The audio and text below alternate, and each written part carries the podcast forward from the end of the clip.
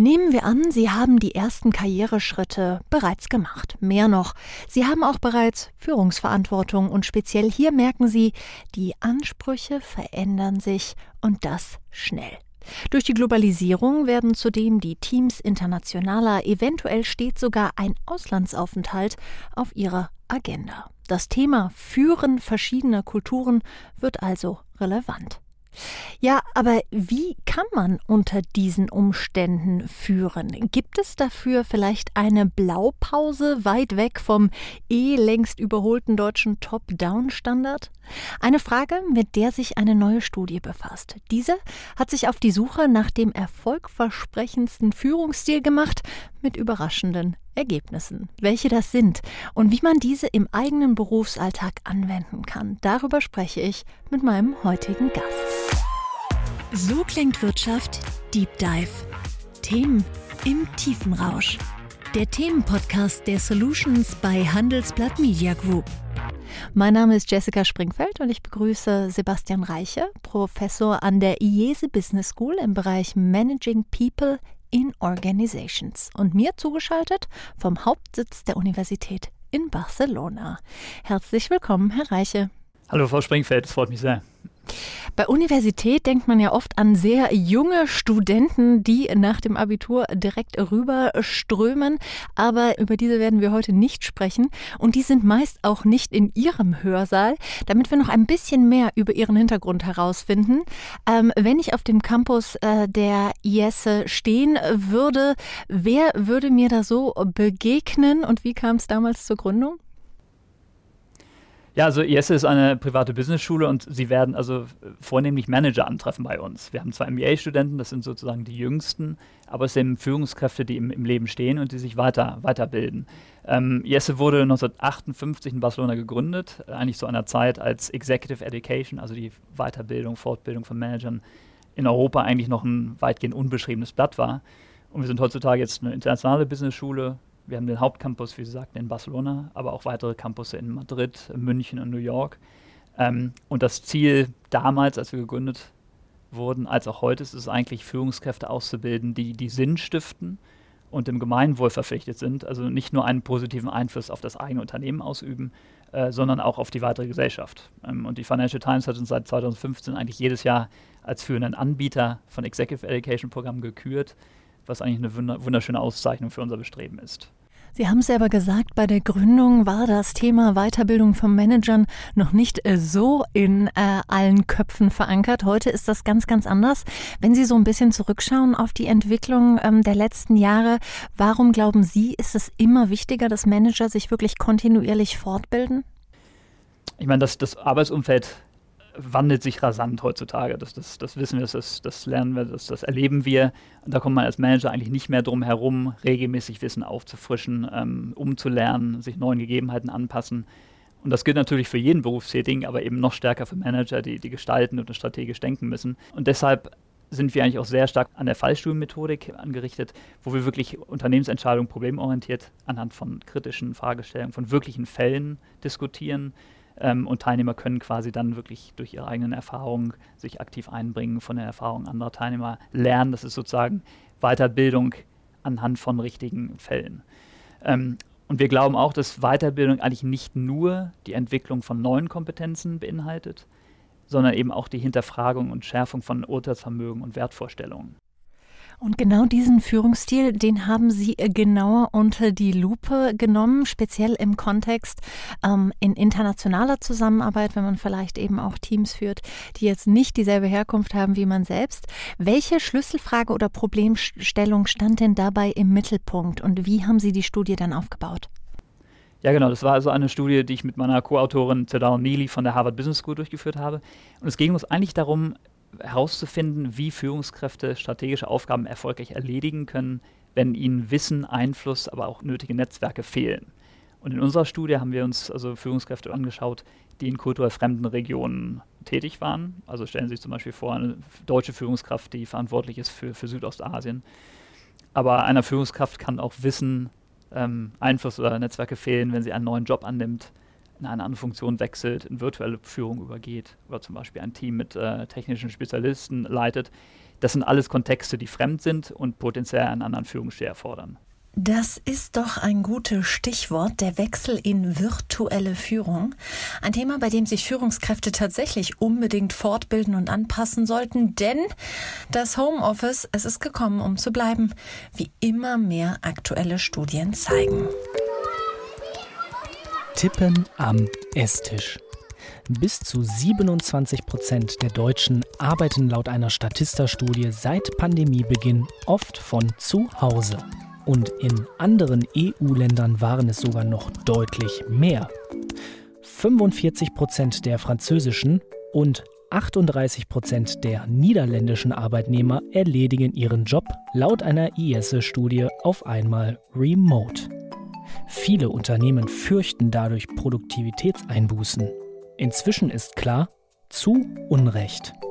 Denn bei Mitarbeitern, die zwei bis drei Tage in der Woche remote arbeiten, stieg die Produktivität laut IESE-Studie um bis zu 19 Prozent.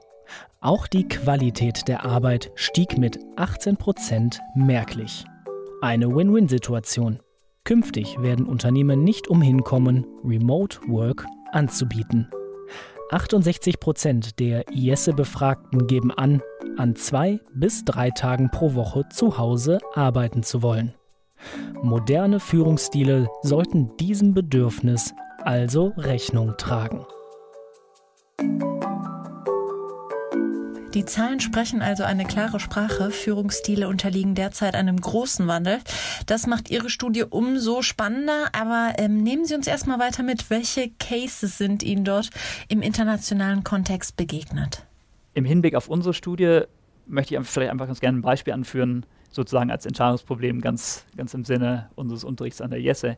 Stellen Sie sich einfach vor, Sie sind eine Führungskraft mit Verantwortung für den chinesischen Markt ähm, und Sie sind drauf und dran, mit einem wichtigen Kunden einen großen Vertrag zu unterzeichnen. Da bemerken Sie, dass der Kunde, dessen Unterschrift Sie benötigen, in den Urlaub gegangen ist. Also überlegen Sie, den Vertrag per Kurier an die Urlaubsadresse des Kunden zu schicken, um die Unterschrift zu erhalten. Das ist etwas, was Sie in Ihrem Heimatkontext normal machen würden.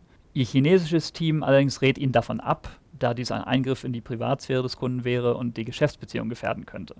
Was also würden Sie tun? Versuchen Sie die Unterschrift per Kurier zu sichern oder folgen Sie dem Rat Ihres Teams, den Urlaub des Kunden abzuwarten? Das ist ein Entscheidungsproblem, das eigentlich recht gut charakterisiert die, die, Art von Herausforderung, die internationale Führungskräfte haben in fremden Kontexten. Folgen Sie dem lokalen Team oder folgen Sie Ihren eigenen bewährten Ansätzen? Vor allem, wenn man das so mitbekommt, wenn Leute wirklich entsendet werden, diese typischen Expats. Was es ja sehr oft gibt, ist, dass man so ein kulturelles Training bekommt. Ähm, was sind so die Höflichkeit, die Umgangsformen vor Ort? Aber wenn es dann natürlich um so ganz spezifische Business Cases geht, dann stoßen ähm, Manager wahrscheinlich dann doch das ein oder andere Mal am Grenzen. Hier war jetzt die Frage, dem Team glauben oder nicht. Was ist letztlich dabei rumgekommen und was ähm, steht das sozusagen exemplarisch für die Ergebnisse aus Ihrer Studie?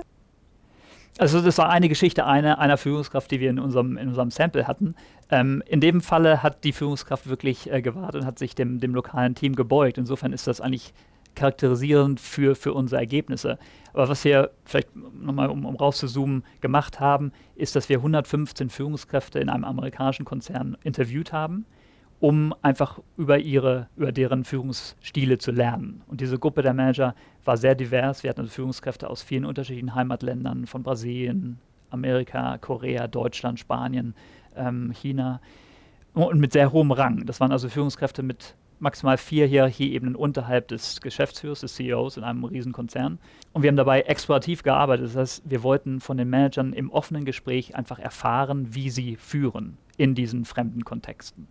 Und wir hatten darüber hinaus, und das ist eigentlich ein Luxus in, in so einer Forschung, auch Zugang zu den Leistungsbeurteilungen und der Karrierehistorie dieser Manager. Wir konnten also recht objektiv die Leistung dieser Führungskräfte vergleichen.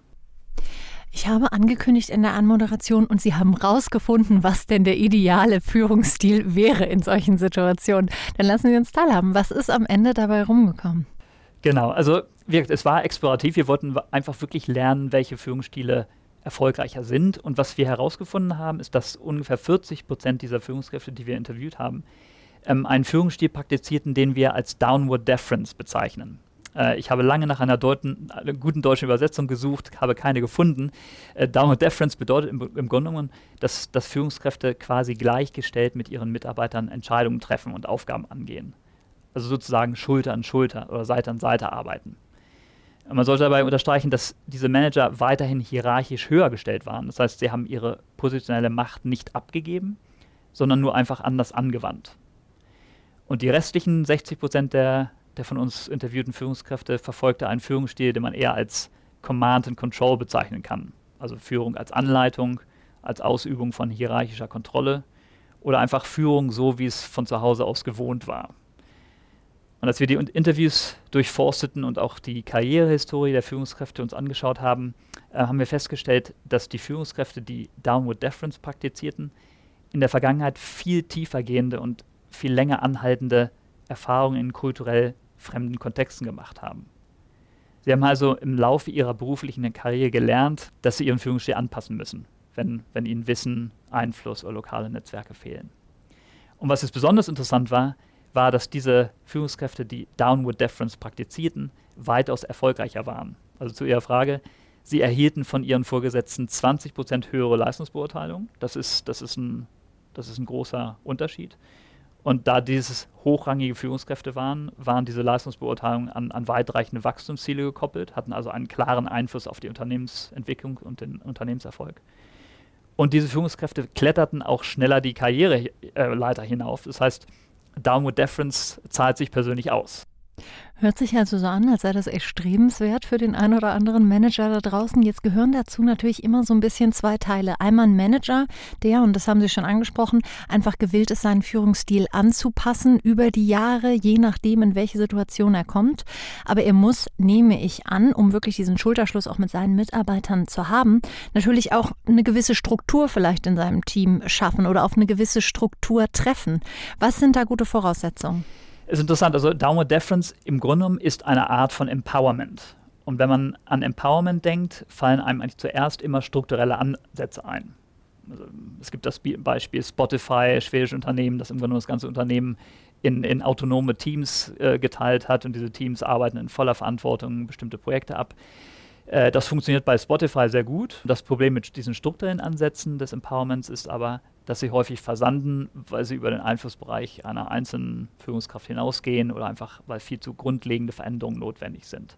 Bei Downward Deference allerdings ist es so, dass es ein absolut freiwilliges und auch für jede Führungskraft zugängliches Verhalten. Was wir herausgefunden haben, ist interessant äh, hervorzuheben, dass das Unternehmen, das wir untersucht haben, ist ein sehr hierarchisch aufgebauter Konzern. Das heißt, dieses Unternehmen hatte für Empowerment eigentlich nicht wirklich förderliche Strukturen. Es ist also vielmehr so, dass es bestimmte Verhaltensmuster sind, die die Führungskraft unternimmt. Zum einen eigentlich eine Verringerung der sozialen Distanz zum Mitarbeiter. Das bedeutet, dass die Führungskraft also aktiv versucht, Vertrauen zum lokalen Team aufzubauen, darüber hinaus persönliche Verbindungen aufzubauen, also versuchen, aktiv den Mitarbeiter kennenzulernen. Ich meine, wie oft kommt es vor, dass eine Führungskraft noch nicht mal weiß, ob ein Mitarbeiter verheiratet ist, ob, ob er oder sie Kinder hat, bestimmte Hobbys verfolgt. Darüber hinaus ist es auch wichtig, und das haben wir in diesen Interviews äh, gesehen, dass diese Führungskräfte sich bewusst in die Teamarbeit eingliedern, um diese soziale Distanz zu verringern. Also wirklich Seite an Seite zu arbeiten. Oder gemeinsam zu reisen, anstatt dass die Führungskraft in der Business Class fliegt und, und der Rest der Mannschaft dann in der Economy sitzt. Und vielleicht kurz das Zweite, ähm, dass es eben auch so war, dass diese Manager wirklich versucht haben, die Expertise der Mitarbeiter richtig einzufordern also den Mitarbeitern im Team krit bei kritischen Fragen Entscheidungsautorität zu übertragen und sie einfach wirklich äh, direkt zu involvieren. Und ich glaube, da kommen wir zu einem ganz wichtigen Unterschied, weil was man ja öfter mal hört, ja, man muss auch Aufgaben ans Team delegieren. Jetzt könnte ich mir aber vorstellen, dieses Delegieren, wie das sicherlich auch in Deutschland oft ähm, praktiziert wird und diesem wirklichen Empowerment von Mitarbeitern, da besteht ja noch ein gewisser Unterschied. Ab wann ist was einfach nur delegieren und wann empower ich wirklich einen Mitarbeiter? Ja.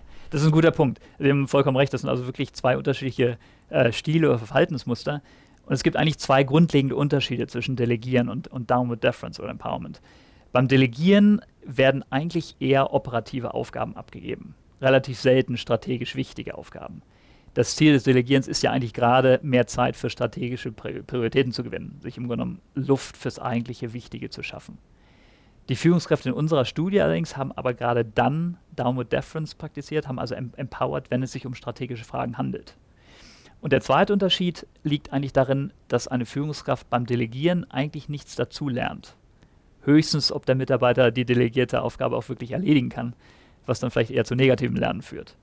Bei, bei Empowerment oder Downward Deference arbeitet die Führungskraft Schulter an Schulter und kann so eigentlich vom Team bewusst dazu lernen. Das ist eigentlich eine goldene Gelegenheit, das eigene Verhaltensrepertoire zu erweitern. Und ich glaube, da ist genau der Punkt, wo man auch sagen kann, da kann man das auch aus diesem internationalen Kontext wahrscheinlich rausheben. Das ist auch für jeden sozusagen relevant, der hier in Deutschland vor allem mit anderen Deutsch, deutschen Mitarbeitern zusammenarbeitet. Ähm, wieso glauben Sie, dass dieses Empowerment von Mitarbeitern generell immer wichtiger wird, egal wo man jetzt gerade als Manager stationiert ist? Es ist natürlich auf der einen Seite so, dass, dass unsere Arbeitsstrukturen immer komplexer werden, aber eben auch so, dass Fachkenntnisse eigentlich immer seltener an einer Person vereint sind. Und, und wie wir es in den letzten zwei Jahren eigentlich erleben mussten oder durften, arbeiten wir zudem auch noch, noch häufiger virtuell. Äh, das heißt, die Frage, wie ich wirklich effektiv führen kann, wenn ich physisch nicht vor Ort bin, äh, das ist eine Herausforderung, die wir eigentlich immer noch nicht vollends bewältigt haben. Und in so einem Kontext kann ich als Führungskraft einfach nicht ständig bei jeder Entscheidung involviert sein. Das ist bei Komplexität und Schnelllebigkeit einfach nicht möglich. Und ich würde sagen, auch nicht der eigenen Gesundheit zuträglich. Das bedeutet natürlich, dass sich das Selbstverständnis der Führungskraft ändert. Sie tritt stärker in den Hintergrund, nimmt dafür aber vielleicht auch eine wichtige Vorbildfunktion ein, um richtiges Führungsverhalten und Kultur im Team zu verankern. Was interessant ist, dass das Verringern von sozialer Distanz eigentlich nicht intuitiv ist. Also wenn man sich die sozialpsychologische Forschung zu Macht und Einfluss anschaut, dann hat die Forschung eigentlich immer wieder gezeigt, dass das Erlangen von Macht zu vermehrter sozialer Distanz führt. Oder anders gesagt, wenn man Macht erlangt, versucht man auf mehr Distanz zu gehen, um, um die eigene Machtstellung zu sichern und zu erweitern. Man kennt ja den Satz, it's lonely at the top. Aber unsere Studie zeigt eigentlich genau, dass man die eigene Machtstellung auch stabilisieren kann, wenn man die Distanz verringert. Also andere an der Macht teilhaben lässt. Und das an andere an der Macht teilhaben lässt, hat auch eine wichtige Entwicklungskomponente.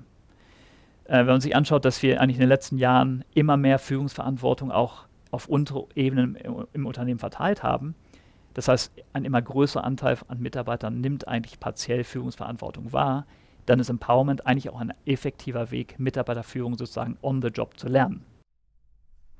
Ich glaube, ähm, was Sie gerade angesprochen haben, das ist, glaube ich, eine Angst, ähm, die man wahrscheinlich einfach ablegen muss. Dieses Gefühl, wenn ich zu sehr von meinen Kompetenzen als Manager, als Chef abgebe, ja, wie kann ich denn dann noch strahlen? Und ähm, was ich so ein bisschen raushöre, ist so, wenn das Team strahlt, dann strahlen sie selbst trotz allem mit am, äh, am hellsten sozusagen. Das wäre, was Manager mitnehmen sollten. Ähm, jetzt haben Sie gesagt, äh, Downward äh, Deference ist ein Trend, den Sie sehen, den viele Manager 40 Prozent Prozent ist ja doch schon ein ganz guter Anteil, bereits praktizieren. Gibt es noch andere Trends, die Sie so am Horizont sehen in Bezug auf Arbeitsstrukturen? Ein wichtiger pandemiebedingter Trend, den Sie natürlich im Podcast auch schon bearbeitet haben, ist das Implementieren von hybriden Arbeitsweisen. Ähm, aus Personalplanungs- oder organisatorischer Sicht ist es eigentlich viel, wichtig, äh, viel, viel leichter, entweder voll im Büro oder voll im Homeoffice zu arbeiten. Äh, die hybriden Modelle würde ich sagen, erfordern ein Durchdenken und Anpassen der gesamten Personalpolitik. Wer darf wie lange von zu Hause arbeiten, wie, an welchen Tagen muss man ins Office kommen, in welcher Form, bis hin zur Bürogestaltung und der Frage, wie viel Platz und in welcher Form eigentlich benötigt wird. Ein weiterer wichtiger Trend, den ich sehe, ist der fortwährende äh, Fachkräftemangel. Es wird für Unternehmen eigentlich immer wichtiger, sich auf dem Arbeitsmarkt zu differenzieren und dies effektiv zu kommunizieren, um, um Talente anzuwerben und zu halten. Und das wird vermehrt über immaterielle Anreize laufen müssen, wie zum Beispiel eine sinnstiftende Kultur zu schaffen, nachhaltiges Wirtschaften, Purpose. Ähm, und letztlich denke ich, dass, dass die Pandemie trotz der vielen Missstände und Probleme eigentlich auch eine positive Seite hat, wenn man das so sagen kann. Äh, denn wir haben die Gelegenheit, endlich sehr antiquierte Arbeitsstrukturen zu erneuern. Wenn ich mir anschaue, in den letzten 10 bis 15 Jahren, unsere MBA-Absolventen an der IESE gehen immer seltener zu großen Unternehmen, sondern steuern Start-ups oder, oder kleine Scale-ups an, weil sie da mehr Sinnstiftung und Selbstverwirklichung äh, suchen. Und diese kleinen Unternehmen, diese neuen Unternehmen sind eigentlich ein wahrer Kosmos fürs Experimentieren von, mit neuen Arbeitsformen, einer Umverteilung von Aufgabenverantwortung, Empowerment.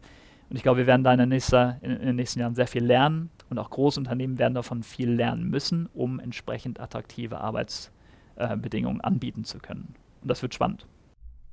Herr Reich, ich höre schon, an Arbeit wird es Ihnen dann auch nicht mangeln, weil es eben noch so wahnsinnig viel zu entdecken und zu erforschen gibt. Vielen, vielen lieben Dank schon mal für die ersten super spannenden Eindrücke und vielen lieben Dank Ihnen, liebe Zuhörer, fürs Zuhören.